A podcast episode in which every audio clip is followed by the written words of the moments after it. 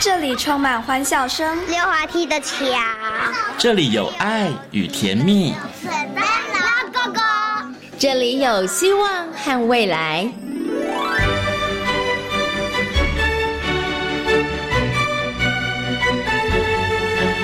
遇见幸福幼儿园，遇见幸福幼，遇见幸福幼，遇见幸福幼儿园。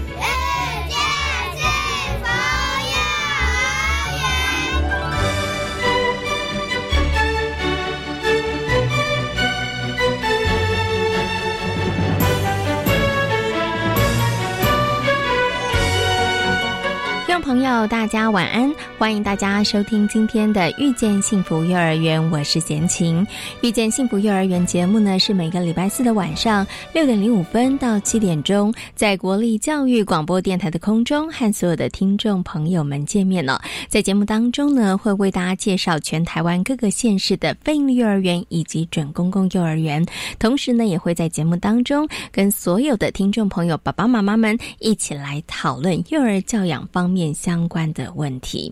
那么，在今天大手牵小手的单元呢，为大家邀请到的是实践大学家庭研究与儿童发展学系的王慧敏助理教授，来继续跟大家谈谈如何从生活当中来培养孩子的美感教育。那么，在今天的节目当中呢，我们要侧重的是在艺文表演活动以及孩子的玩具上面呢。那么，在今天幸福幼儿园的单元呢，为大家邀请到的是龙浦成长非营利幼儿。园的陈怡静园长以及呢古小涵老师呢，来跟大家分享他们一个非常精彩的主题课程活动哦。发现颜色染出色。那么在节目的最后，我们要进行的单元是亲亲小宝贝。今天呢，正义非营利幼儿园的李淑丽园长将来跟大家讨论，每天上课之前呢，孩子都动作总是慢吞吞的，那到底该怎么办呢？等一下呢，李淑丽园长将会提供好的方法给。所有的爸爸妈妈来做作为参考哦。好，马上呢就来进行节目的第一个单元——大手牵小手。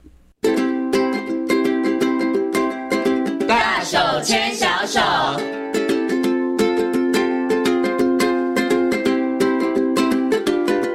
这是教育广播电台，您现在所收听到的节目呢是遇见幸福幼儿园，我是贤琴。接下来呢，在节目当中呢要进行的单元是大手牵小手的单元。很高兴的呢，在今天节目当中呢，为大家邀请到实践大学家庭研究与儿童发展学系的助理教授王慧明老师来到空中，跟所有的听众朋友来进行分享。Hello，王老师您好。啊，贤琴好，各位听众大家好。嗯，我们继续呢要来跟大家谈谈如何从生活当中让孩子有这个美感的感受。跟美感方面的学习哦，我们之前呢有提到了从食衣住行娱乐这六方面，其实爸爸妈妈或是老师都可以来着力哈。那我们今天呢要特别来谈的，就是在。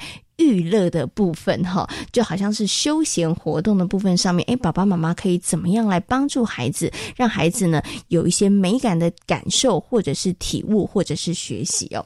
我想呢，在娱乐的部分呢，马上大家会想到就是，哦，那是不是我要常常带孩子去看一些演出啊，或者是表演活动？是不是带孩子去看一些舞台剧，听一些音乐剧？那这个好像很直觉的。听众朋友，爸爸妈妈觉得，那他应该就是一种美感教育的一种生活吧？嗯哼，好，我们呃有一些哈，就说呃，当然呃，带着孩子去呃去买票啊，然后去当小观众、小听众，那当然这是一个非常好哈，就是说呃亲子啊共美哈 这样的一个活动。那有时候我们讲到说，如果说呃。精致艺术是一定要入展馆嘛？展馆嘛，或者是到演艺厅嘛？是，所以有时候我们也可以善用现在的科技，哈，像啊，比如说现在的 YouTube 哦，会有一些线上的，对对对对，影片或者是音乐会，这些都是我们如果说，尤其呃，当没有办法到。呃，现场去的时候，有时候可能因为空间的因素、时间的因素，那爸爸妈妈就可以善用现在的哈，我们刚刚讲那个呃科技的啊网络的世界，嗯好来让孩子可以聆听、欣赏，好，那这个都是可以增加他们的生活的经验。嗯，OK。不过老师刚刚讲，我们可能谈到的是像是戏剧或是音乐会，对不对？马上有人想说，那看电影可以吗？看电影当然也很好了哈。那电影。呃，我们还是就说，因为电影跟戏戏剧哈，或者是到音乐表演，音乐表演，基本上它还是会有一个叫做买票进去，然后要坐下来，然后要遵守所谓的规则。虽然看电影呢，大家笑可以一起笑哈，那可是看电影呢，还是有一些规则了哈，比如说。嗯，你突然站起来，后面的人会说，请你坐下。是哦，啊，你你在踢前面的椅子，前面的人可能要转过来，请你不要再踢了，不要再踢了。好，那或者是说，哎，你不可以在里边大叫。嗯，好，所以基本上来讲，哈，嗯，他还是都是有所谓的呃参加啊这种展演的这样的一个经验。嗯哼，好，只是说。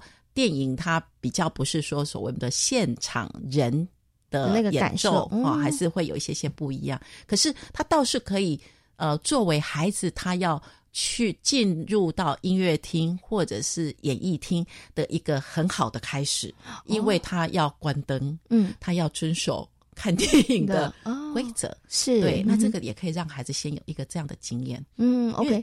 因为有时候孩子他看到关灯会害怕，嗯，嘿，所以也可以爸爸妈妈呃，如果说有一些适合孩子去看的啊影片、卡通影片啊，可是现在现在呃，因为我们讲说那个分级制也是还蛮分得蛮清楚的嘛，哈。对，那爸爸妈妈可以去选择。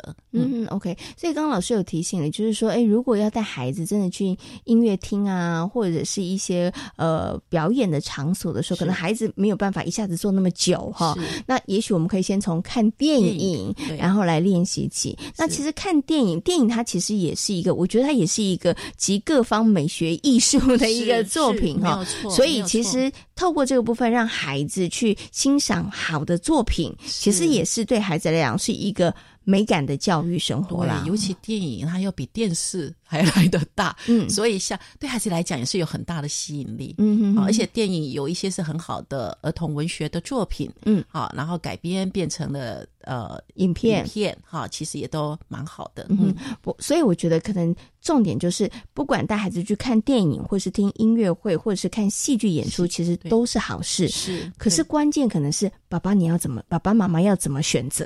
因为其实那个类型非常的多，对不对？然后其实演出也非常多，所以爸爸妈妈要怎么样的选择？是不是我们看节目单上面就是六岁以下不宜，我们就踢掉？然后我们我们是看它上面的那个标示，还是说爸爸妈妈可能也要考虑说，哎，我的孩子他的一个接受度，还有他可能因为。有的孩子他可能身心的发展其实是不太一样的，对，是不是？爸爸妈妈在帮孩子选择这些演出表演，要带孩子去看之前，是不是也要多做一些的评估跟考量的呢？是没有错哈。当然，就是说我们不管是呃音乐或戏剧，它还是有 for 六岁以下孩子的。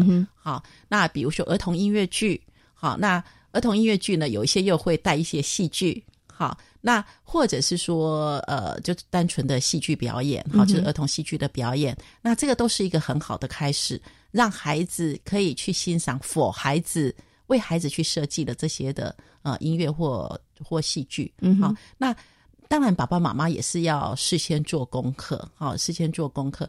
那呃，如果是可以先了解说，哎，这个呃，以戏剧来讲，哈，它的剧码是什么？嗯，好。然后先跟让孩子呃有一些的认识，嗯，好，然后呃看完之后也可以跟孩子有一些的讨论分享，好，那我觉得这是很好。那嗯，基本上来讲，我以前在带孩子去看表演的时候，我基本上都会做一件事，一定要有一定要有节目单，对，一定会有节目单的这件事情，不管是现场买或者是事先上网去了解看一下，就说哎这一出的戏它的。啊，内容是什么？内容是什么？那角色是什是怎样？然后还有演员是谁？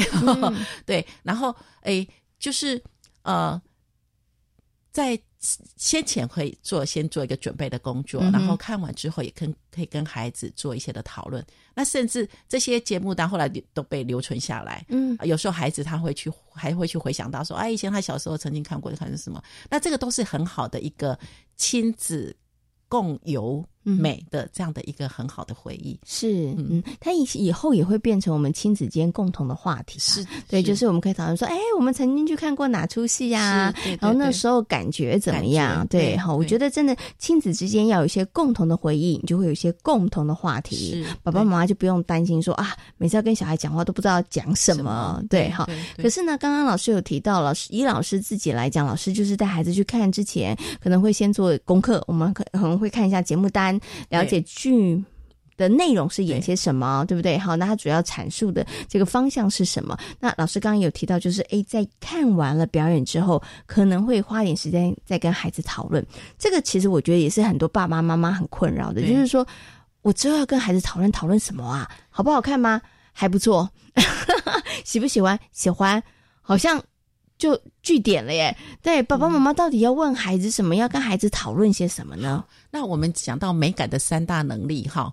呃，一个是探索觉察，嗯，啊，一个是回应赏析，一个是表现创作。那我们去看完戏之后，哈，那个就是回应赏析，哈，回应赏析。那回应的部分就是，哎，你看到了什么？好，那看到了什么？呃，可能就是看到了主角啦，看到了呃他的装扮啦，啊，甚至看到舞台的设计啦，看到灯光啦，看到音，听到音乐啦，就是那个回忆你看到了什么？好，然后赏析的部分也可以问问一问啊，哎，比如说爸爸妈妈会说，哎，我我最喜欢那个那个那个丑角啊，我觉得他演的太好了，哈，很很很好笑，很爆笑啊。那也可以问说啊，那你最喜欢哪个角色？是哈，那这个就是说赏析的部分，赏析没有所谓的绝对标准，赏析就是形成个人的喜好跟判断。嗯，那也可以呃让孩子去想一想说，哎，那那这么多角色里边，哈，你会。比较欣赏哪一个？嗯，那有一些不一定都是所谓的主角哦。有时候孩子他看到了，有时候就是搞笑的角色，或者是配角啊，就是那种我们讲说穿针引线的小人物。那其实都无妨。那最主要就是我们让孩子形成一个叫做回应赏析的习惯。嗯，好，就是你有看了，有探索觉察，有欣赏，然后接下来来来说一说你的喜好。好，那这个我们爸爸妈妈也不要去加以评断，因为所谓的美的。喜好是没有所谓对跟错的，是就是个人的喜欢嘛。嗯哼，OK，所以要提醒爸爸妈妈，问了孩子，孩子表达了意见，千万不要说哈，你怎么会喜欢那个？这样子不行哦，这样子小孩子下次就不想再跟你分享了哈。所以老师有特别提醒爸爸妈妈呢，不要对于孩子的回应做任何的评断。那其实我也要提醒一下，因为我发现很多爸爸妈妈陪小孩子去看，但是小孩认真看，爸爸妈妈没有在认真看。如果爸爸妈妈你没有认真看，其实。你也很难跟跟孩子讨论哈，所以呢，爸爸妈妈也要认真看一下，这样子。对，有时候有时候小孩说不要再睡了，因为这样子你才能够跟孩子有话题嘛，孩子才会觉得说，哎，跟你聊很有趣，他才会跟你谈说，哦，他发现了什么。其实有时候不要小看跟孩子这个小小的聊天哦，因为你你会从孩子跟你的呃聊天当中回应当中，你会知道说，哦。原来他关注到了什么？我以为他会比较喜欢什么，结果他不是诶，我一直以为他喜欢公主，结果原来他不是那么喜欢公主，他喜欢是另外的一个角色。其实从这个过程当中，你你会对于你自己的孩子有更多的认识跟了解了。嗯哼。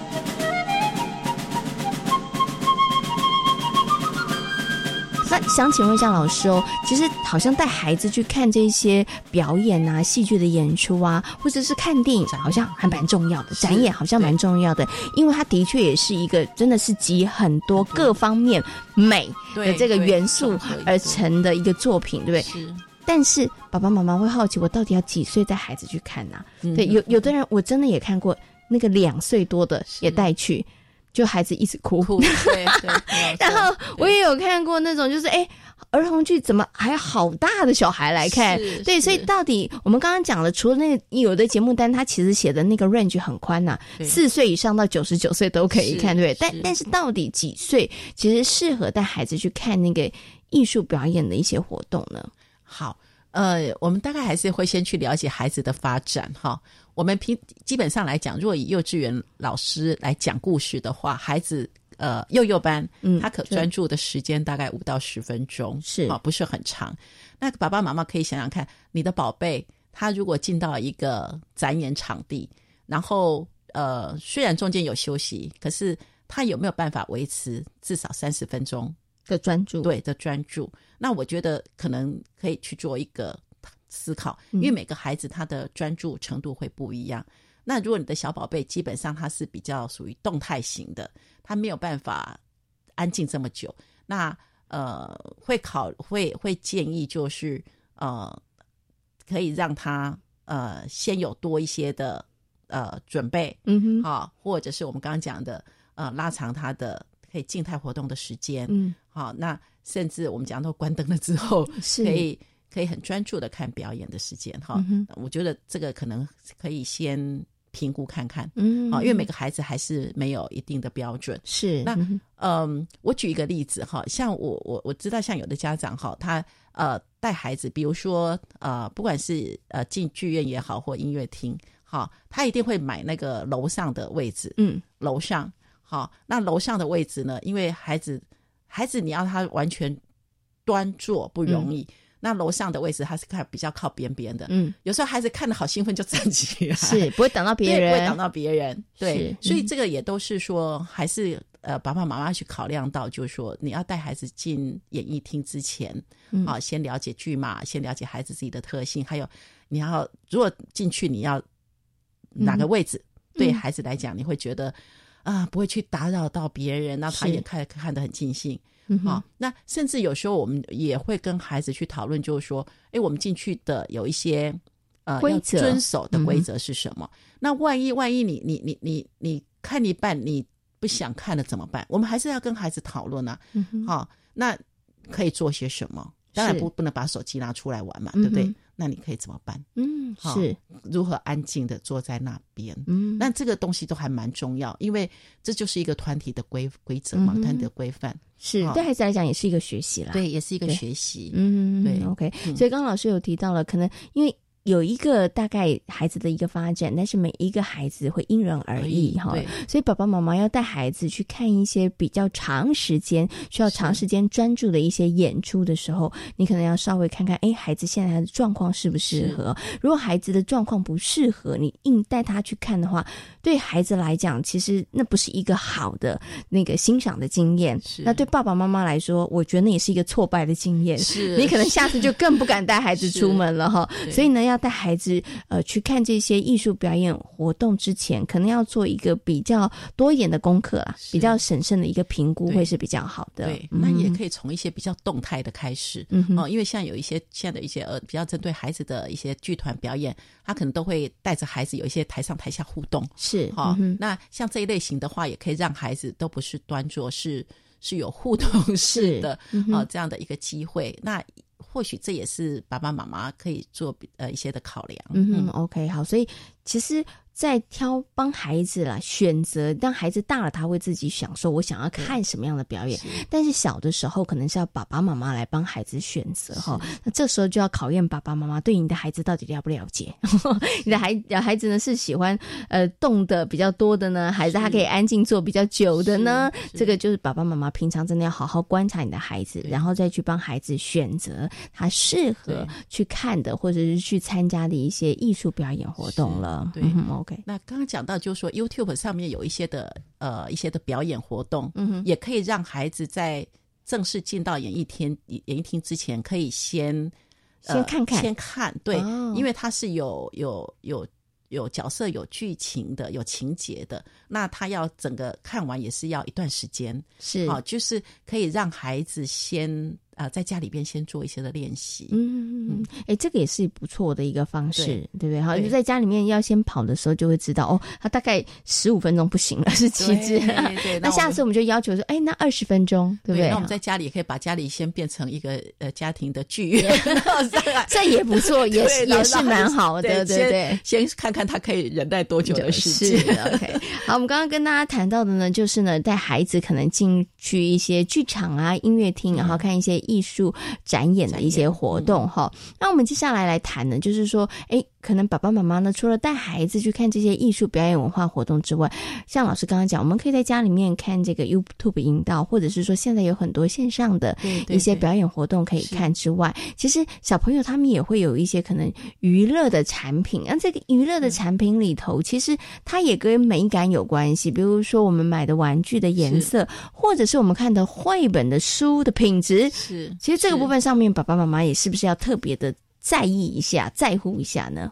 对，其实其实有时候我常常会觉得，就是说，当大人先有感动的话，才会把这个感动去感染给孩子。嗯哼，所以像有，比如说我们以绘本来讲好了哈，那个绘本其实呃，我们现在的幼儿绘本哈，它的呃图文图文，它的图的部分基基本上哈都是很多都是有大师大师级的哈的画家好来的创作，所以。呃，爸爸妈妈在买绘本之前，哈，或者是说带孩子啊到图书馆去借借了绘本回来，基本上我们也鼓励爸爸妈妈，哈，你小时候看的绘本可能没有那么多，嗯，可是你也可以自己先去欣赏，是，然后接下来再来跟孩子讨论。好，那还是一样有回应赏析嘛，对不对？哈，就说啊，我好喜欢这个角色，他的画，他画的那个，他的画的，哇，好像是真的。或者说，哎，他用的颜色很缤纷，哈，那颜色啊，用的很漂亮，哈。那或者是说，哎，他的，你看哦，他画那个呃，很哀伤，你看哀伤，你看哦，他画的颜色好像都会啊，比较。暗暗的，灰灰的，对，灰灰的，这也是可以跟孩子来讨论。嗯，好，所以呃，我们讲说美感的部分也不要忽略的所谓的啊绘本啊教玩具的这一块。嗯，OK，因为刚刚老师讲啊，在真的现在有好多的绘本，它真的是都是名师大师的画作哈。那里面呢，光我觉得怎么样的构图，然后用色，那其实这些都可以让孩子，我觉得。你在看书的过程，看绘本的过程，其实你就欣赏了一幅又一幅，对，没有很棒、很漂亮的画哈。刚刚老师讲，像孩子的可能呃叫玩具啊，绘本这个其实也是跟美感有关了，因为这些东西孩子每天摸，然后每一天接触哈，对，对他他其实我觉得在那个接触的过程当中，其实他就会知道哦。这个东西好不好，对不对？看起来漂不漂亮？对，好。那老师刚刚有提到图，绘本有提到图的部分，我想请问老师，额外问一下老师，老师纸质是不是也很重要？所以爸爸妈妈在帮孩子挑书的时候，有的时候是不是也要注意一下？是对，所以美感的部分，我们讲说，呃，视听味嗅触，还有就是那个触感，哈，那触感有时候会跟质地也有一些的关系，嗯哼，好，所以。有我们有时候一分钱一分货啦，是对。那当然，我们刚刚也讲到说，不一定全部都是买的哈。有时候就是图书馆，现在图书馆我们在政府在推阅读哈，其实呃图书馆有很多大量的绘本的藏书，那也都可以鼓励爸爸妈妈带着孩子去去去借绘本哈回家来看。是 OK，所以其实真的不需要爸爸妈妈把每一本书都买回家哈，因为现在其实资源真的很多哈。那爸爸妈妈呢，可以带着孩子去图书馆借书。那只是在借书的过程里头，我觉得啦，其实真有一些，当然，嗯，书 书的那个画风啊，或者什么，真的爸爸妈妈要稍微。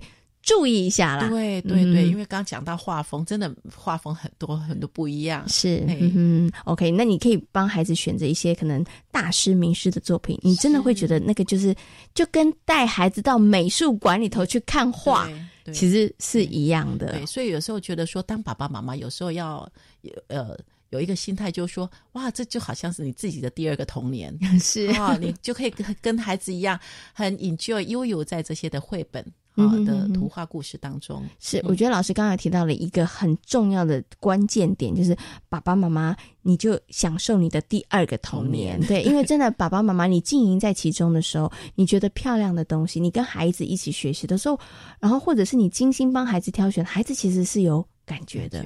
书不是抽一本给孩子就好了，玩具不是。那个拎一个给孩子就好了，对。那他其实对孩子来讲，他当然有一些学习的意义跟目的之外，其实如果你可以在材质上面、在颜色上面多注意的话，其实那个生活的美感也就在这样子的过程当中被培养了。嗯，那我们在今天节目当中呢，跟大家谈到了在生活里头如何从预热的部分，让孩子的这个美感教育哦，慢慢慢慢的被培养起来。欢迎爸爸妈妈可以带孩子去看这个艺术的展演活动。对，那孩子的这个玩具、教具跟绘本的部分上面，也请爸爸妈妈要慎选哦。那今天呢，也非常谢谢呢王慧敏老师在空中跟所有听众朋友所做的精彩的分享，谢谢王老师。嗯，谢谢贤琪，生活处处都是美好，跟爸爸妈妈好，跟孩子一起来完美好，谢谢大家。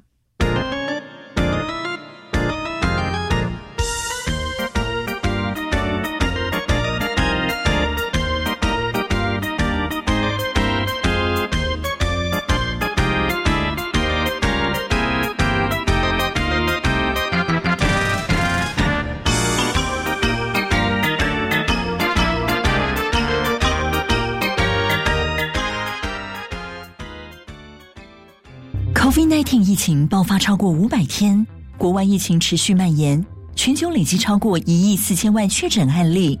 为阻止疫情扩散，全球目标一致：接种疫苗，保护自己及家人。你我都是防疫的一份子。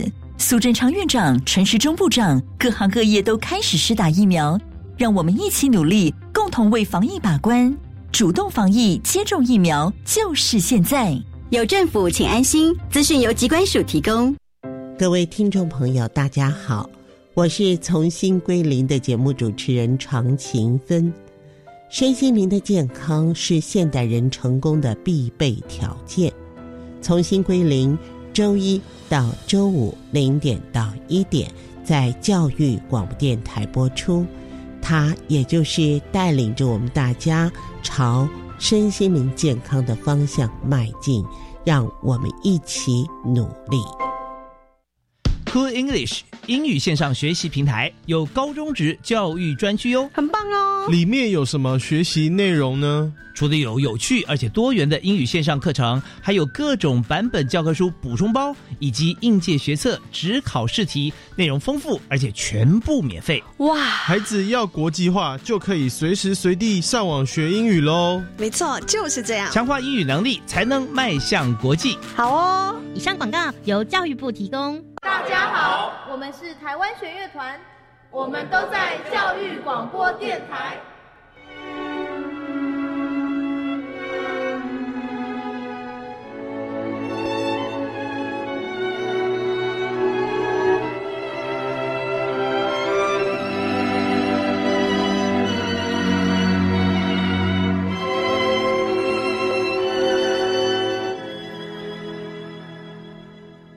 这里是教育广播电台，您现在所收听到的节目呢是遇见幸福幼儿园，我是贤琴。接下来呢，在节目当中呢要进行的单元是幸福幼儿园。那么在今天的幸福幼儿园呢，要带着大家一起去拜访位在三峡的龙浦成长非营利幼儿园。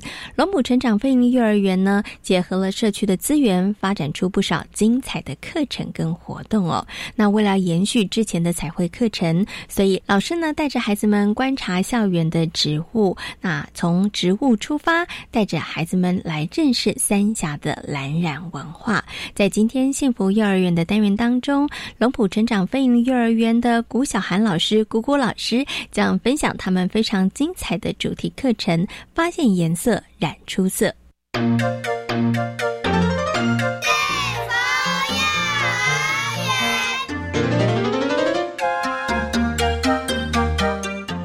那我们要请果果老师呢，跟大家来分享哦，就是呢，我们龙浦成长飞利幼儿园的大班的小朋友呢，他们所进行过的一个课程跟教案，叫做“发现颜色，染出色”哦。那我想，是不是可以先请果果老师跟大家来分享一下，当时为什么会要呃有这样子的一个活动或是教案的缘起呢？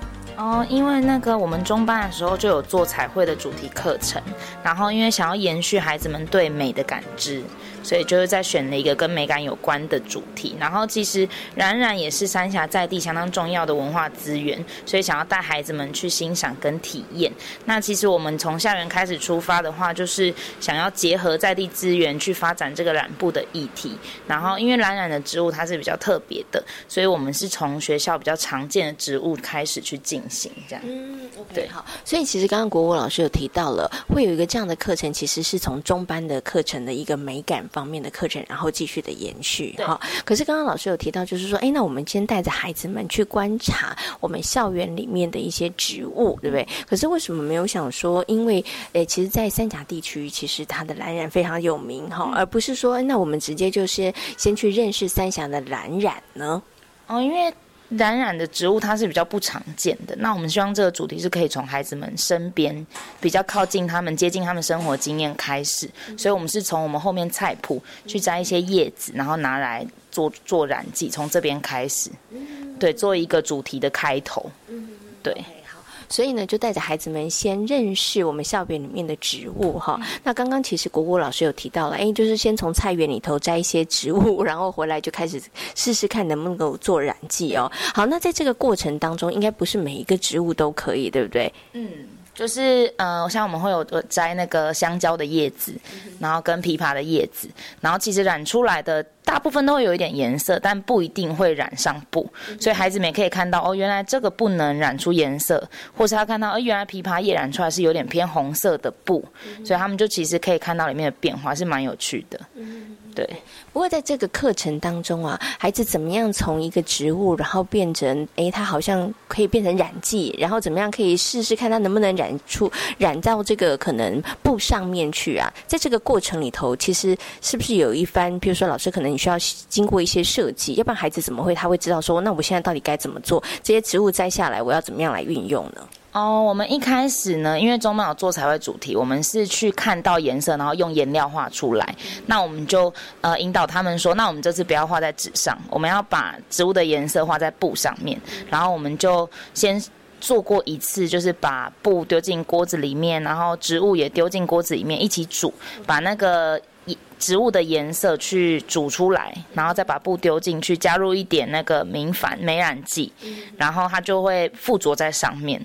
那孩子们就可以看到这个过程，他们就知道怎么样把颜色染在布上面。所以这个过程其实是，呃，姑姑老师引导小朋友。对，然后怎么去做这件事情的？对，对不对？好，OK，好，所以呢，就是植物跟布一起放在锅子里头，然后加入一些明矾，然后开始来煮。对，对不对？那我想请问一下，这谷谷老师，哦在带着孩子们经历这一段的过程里头啊，在课课程的这个行进的过程当中，孩子们最常会呃可能提出的疑问啊，或者是说孩子们觉得好奇的地方是什么？觉得好奇的地方哦，可能是呃为什么为什么？染出来是会是这个颜色，比如说香蕉叶明就是绿色的，可是它煮出来却是黑色，然后或是呃枇杷叶明也是绿色，都是绿色叶子，但它可以煮出很多不一样的颜色。那其实我们也是跟他们在过程中一直发现，然后一直感到好奇，那他们。就是有过这样的经验之后，其实，在路边啊，或者是看到一些水果皮啊，他们就想说，那这些煮出来会是什么颜色呢？那如果我们有那个机会的话，就会带他们都来试试看。所以，我们其实那时候煮过蛮多，什么葡萄皮啊、洋葱皮啊，然后还有枸杞也有煮过，对，就很多特别的食物让他们带来，因为就有让发学一单让他们回去。带说他们想要带来当染剂的食呃水果皮或者是植物拿来试试看做这样的实验，对。好，所以小朋友们就发挥了科学家的精神，不停不停的这个实验哈，然后也在这个实验的过程当中发现了非常有趣的点。你本来以为它应该是什么颜色，但是出来却完全不是那样的一个颜色，对哈。好，那其实啊，在带着孩子们呢进行这个过程当中，除了让孩子们真的呃发现说，哎，那这个染剂怎么样可以染到就是颜色，它真的可以染到这个布料上面之外啊，那我们接下来还有在进行什么样的内容呢？嗯，我们。发现完颜色之后，我们就开始让他们去探究使用什么样的工具跟绑法会在布上染出什么样的图案。因为染布它其实上面是会有一些图案的，然后会让他们欣赏不同的作品，他们就会开始好奇说，为什么这上面会有圆圈，为什么会有线条？那我们就提供一些工具去让他们去试试看。最一开始是橡皮筋，那他们只要在布上面绑一些东西丢下去，那绑橡皮筋那边的地方它就会染不到颜色，它就会自然而然产生出。呃，一些形状，然后他们就会觉得很有趣。那绑绑筷子会产生什么形状呢？绑冰棒棍会产生什么形状？就开始去探究探探究上面的，就是图案这样子，对。好，所以呢，这是有步骤性的，先了解它是什么样的颜色，可以染到这个布上面去，对不对？然后再来就是我们在布上面要染什么样的花样，可是染什么样的花样，这个孩子也要经过很多的尝试。所以我想请问一下谷谷老师，有没有小朋友说，老师我好认真绑哦，我就是要染出那个花样，但是我染不出来啊？对，会有会有染不出来的情况，那就是，呃，就是在过程中我们发现问题，那我们就先想一下可以怎么解决。就是我我明明想要染出圆形，可是我我染出来就不是圆形，那为什么会这样？然后他们就会想说各种原因啊，会不会是你橡皮筋绑太紧啊，还是你绑的位置不对？那在过程中不断的尝试，然后最后去解决这个问题。对。听姑姑老师这样讲，我想你们要染色这个过程，染出花样应该花很长的时间吧？因为要失败之后回来，回来之后还不是老师直接告诉他应该怎么绑，你还要跟小朋友一起讨论，所以你们这个时间是不是花蛮长的？我们进行了好像三个月左右的这个时间，对，整个主题下来三四个月。是。对啊，所以在那过程当中就不断的一直去尝试啦。尤其我觉得在后面可能花样的部分上面，小朋友有他们自己所想要的，可是怎么样可以染出他要的，这个真的要不断的尝试。有没有小朋友真的后来很想说，老师我放弃，我不要染了，我都染不出我想要的。嗯，会啊，会挫折，但就是会稍微再帮他们一些，对，给他们一点方向，说那那你要不要这边试试看？对，这时候就是。介入一点点，给他们一点点方向，让他们去，可能还是要有一些成就感啦。但大部分，因为他们其实他们对于染出来是什么图形，不就算不是原本想的，他们其实也是蛮高兴的。就他们有去看到，哎，原来其实染的跟原本想的不一样的话，也是很漂亮的。所以他们对于每一次染出来的作品，他们都是蛮开心的。不过在这过程当中，可能有些小孩子可能会有点小小的挫折。然后国武老师说，这时候老师就要适时介入了。对，但老师介入的深度还是要拿捏的啊，并不是下指导棋，让孩子完全就照老师的想法去做哈，只是可以给孩子一些些的这个方向。好，所以孩子呢，从认识颜色，哇，哪些植物它其实可以染出颜色，然后再来呢，我们怎么样利用这些植物，然后在布上面染出不同的花样哈，这个是进阶。那染出不同的。花样是不是就算这个课程的结束了呢？嗯，染出不同的花样，它其实就是呃。他们经历了很多很多啦，然后最后其实结束是有点会诊他们的经验，从他们要用什么颜色到他们要用什么工具，然后他们去思考，然后我们就是染出一条染布领巾，就是他们从这一条布的一开始，他们想要多大块的布啊，然后要量尺寸啊，然后自己裁布，然后裁完布之后自己决定你想要用什么样的染剂，因为他们用过各种染剂嘛，那就稍微整理一下他们的经验，然后他们让他们自己决定。他们要用什么样的染剂，然后你要在上面染什么样的图案，那你需要什么样的工具，让他们去画设计图，然后整个完成之后，设计图完成之后，他们去执行，然后最后再染出他们一个属于他们自己的领巾，他们自己的作品，对，就是以这样的方式做一个主题的结束，对。所以等于孩子每一个人最后都有一个自己独一无二、自己设计的一个领巾，而这个领巾呢，其实是结合了过去几个月大家不断的尝试或者是学习的那样子的一个经验哦。其实我觉得这对孩子来讲一定会觉得非常有成就感吧。所以请问一下谷谷老师，在这样子的一个带着孩子们进行这样的课程跟活动的过程当中，你看到孩子们他们可能有哪一些改变，或者是孩子们他们有哪一些收获呢？哦，我主要看到的是，像他们的观察力跟感受力就有提升。他们对于就是有些图案呐，有些颜色，他们就会去去比在生活中比较会容易去观察到，不会略过。就比如说，他可能看到一一幅呃漂亮的画，然后上面有一些图形图案，他就说：“哎，这个我们在染布上面也有看到。”或者是他看到漂亮的颜色，或者是他看到有鲜艳颜色的水果，他就会问好奇说：“呃，那这个可不可以也染出这样的？”的颜色，对他们就会有这种感受力。然后另外一个是他们，我我认为他们的那个发现问题跟解决问题的能力有提升，因为我们在整个主题过程中就是不断的在做这些事情，对，所以他们就是在就是主题结束之后，其实是是有提升一些这方面的能力。对，所以孩子的观察力跟感受力提升了，然后孩子发现问题、解决问题的能力其实也增强了哈。可是啊，在这个过程当中，我觉得对于果果老师来讲啊，因为大家会好好奇说，哎，那老师你是本来就很会染的，然后对，或者是说老师在这样的过程当中，你觉得自己也。因为跟着孩子们进行这样的课程，自己是不是也有一些在这个部分上面的一些，等怎么讲呢？就是说，可能在带孩子的这个过程里头啊，或者是你自己在这方面相关的部分上面的知识，也会有一些增加。有哎，我觉得很有趣的是，嗯，因为我们可能安排课程或者是设计活动，都其实会有一些目标。那在整个过程中，就会发现我们也在跟小孩一起学习，因为我们也不知道这些植物染出来会是什么颜色，然后一煮出来，我们就会跟小孩一样惊讶。对，然后或者是我们其实也不会特别，因为我们也不是专业的染染家，所以我们也不会知道说，哦，原来这样绑会跑出这样的图形，所以我们也是在跟他们一起在主题的过程中，一起不断的发现，然后跟不断的惊讶，对，然后去知道很多很多有趣的事情，对，所以整个过程是蛮有趣，就是老师跟小孩一起成长。对，所以其实，在这个过程当中，不止孩子有学习跟成长，老师其实也是啦，对不对？好，OK，好，那今天呢，也非常谢谢姑姑老师跟大家所做的分享，感谢你，谢谢，谢。好，我想呢，是不是可以请我们的静怡园长跟大家来分享一下？因为我们刚好听到果果老师跟大家分享这个发现颜色染出色这样的教案哦。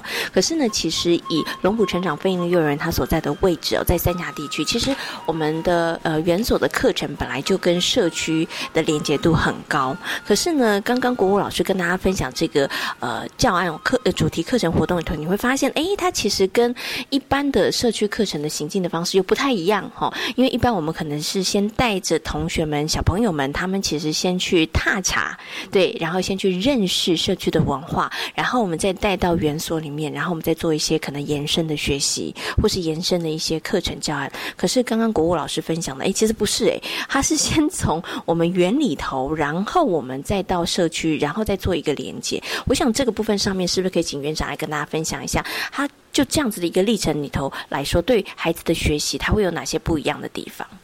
呃，其实应该这样解释说，在。东部在成立之后，在课程的运作上一直都在跟在地资源去做结合。那这两年，呃，很很幸运的是，其实我们申请了专业辅导。那在专业辅导的议题上面，我们把它定位在一个美感议题上。那从美感议题的学习面向来看，它其实就是脱离不了像探索与觉察、回应跟赏析、跟表现与创作。那回到刚刚古在分享的这个议题里头，我们就放了比较多的时间在探索，让孩子从探索的这个角度去觉察他的生活周遭。然后把那个议题，一个是让他跟生活经验去做连接，哦，因为我一直都觉得孩子的课程必须来自于生活，他对孩子来讲，其实他才有意义。所以可能在过往在相进行相关课程的时候的思考面向跟进行方式很不一样。那从探索的进去是孩子可以用亲身的经验去觉察到他的生活环境中哪一些跟这个议题是有关联的。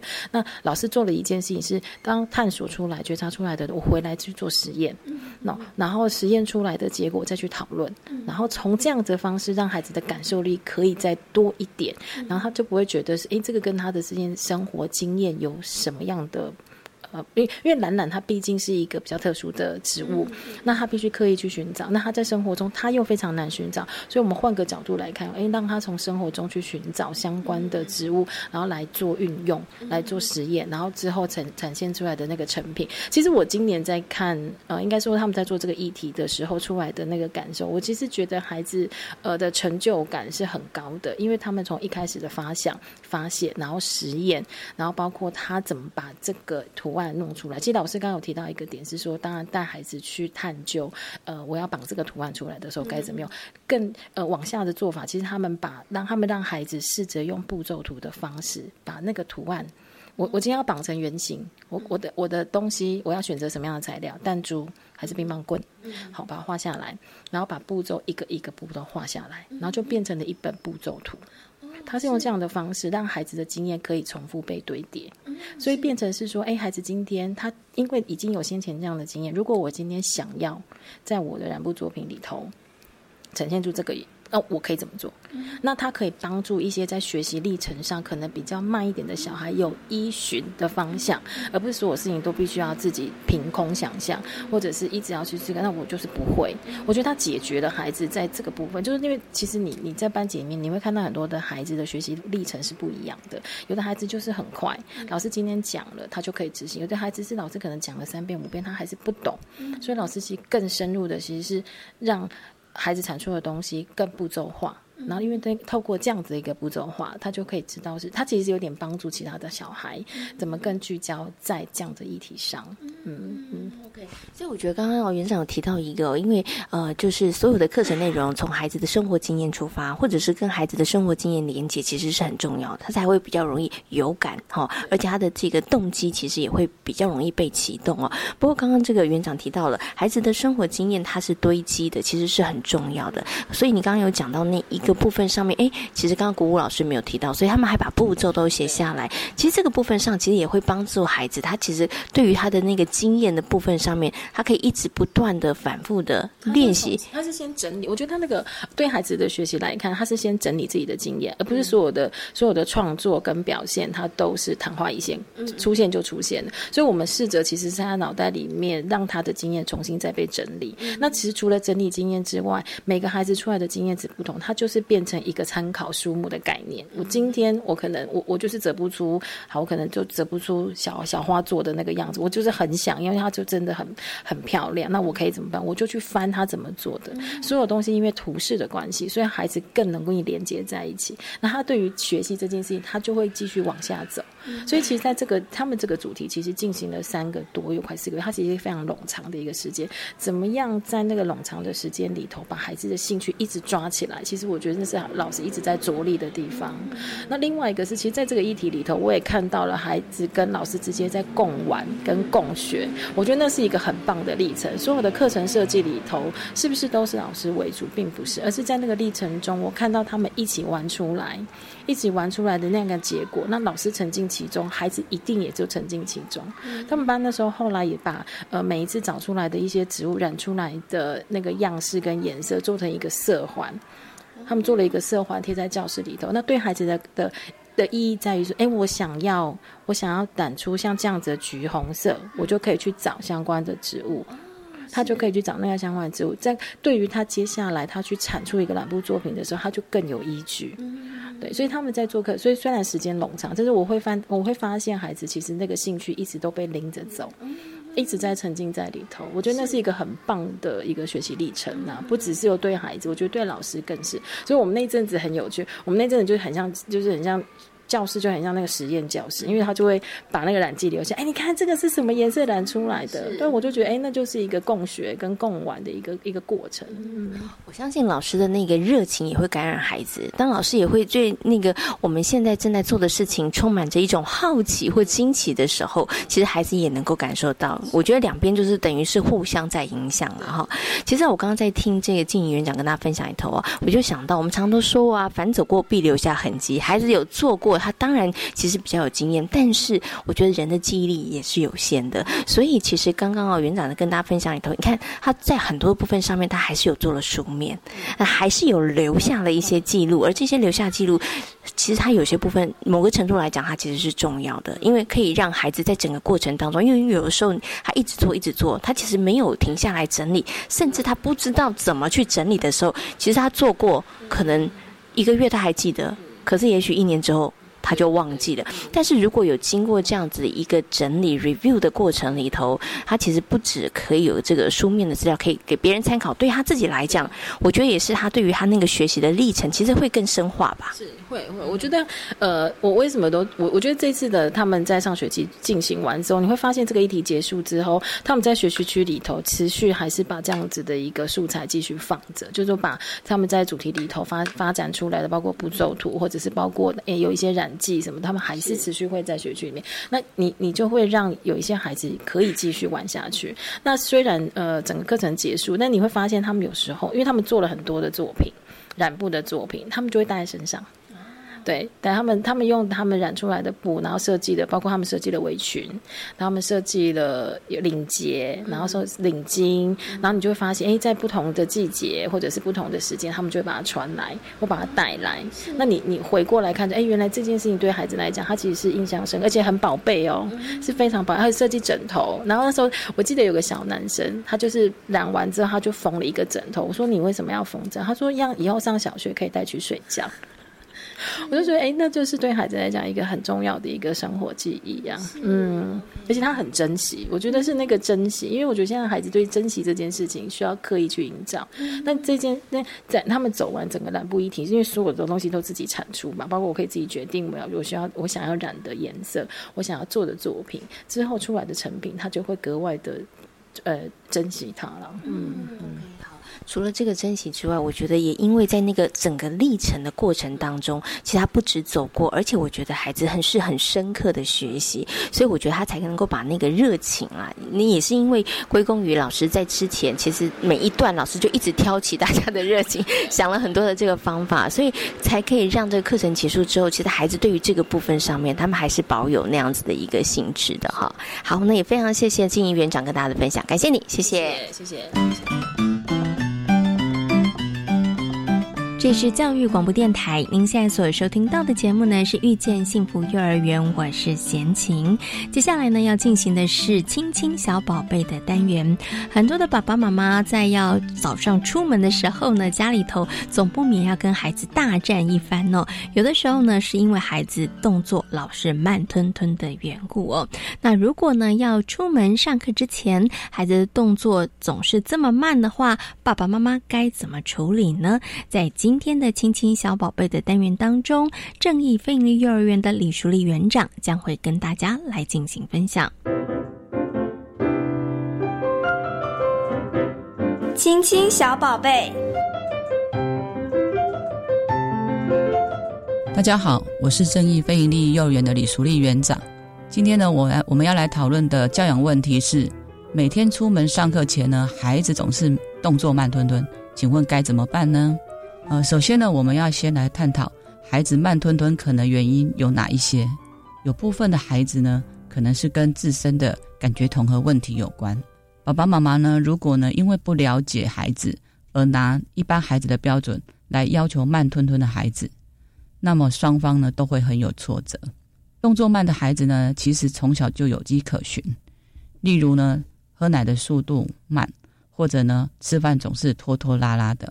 对于这样的孩子呢，除了多给予一点等待的时间以外呢，我们也要多鼓励他，增强他的自信。